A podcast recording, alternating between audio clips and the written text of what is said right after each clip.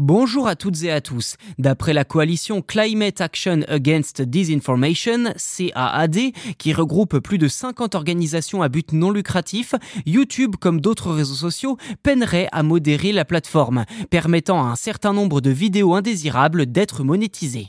Si l'on est tous d'accord pour dire que les gaz à effet de serre comme le CO2 ou le méthane sont l'une des causes principales du réchauffement climatique, nombreux sont les complotistes à remettre ces connaissances scientifiques en doute et à le faire savoir sur les réseaux. Face à ce constat, Google annonçait fin 2021 qu'il actualiserait ses règles de modération sur YouTube.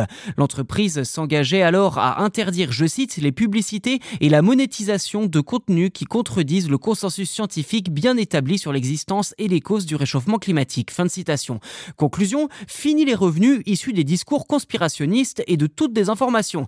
Eh bien, force est de constater que ce n'est pas vraiment le cas deux ans plus tard, d'après la CAAD, qui estime que le géant américain n'a pas encore tenu parole. Dans son rapport publié début mai, elle a découvert de nombreuses vidéos qui ne respectent pas les nouvelles règles en vigueur sur YouTube. Pourtant, l'approche de la coalition n'est pas compliquée, hein, en menant de simples recherches avec des mots-clés tels que Climate Hoax, canular climatique, ou Climate Scam, escroquerie climatique. Elle a découvert pas moins de 200 vidéos niant plus ou moins directement le changement climatique. Celle-ci totalisait 74 millions de vues le 17 avril 2023. Pour la CAAD que Google soutient la désinformation climatique qu'il dit vouloir arrêter. La désinformation persiste parce qu'elle est rentable. Fin de citation.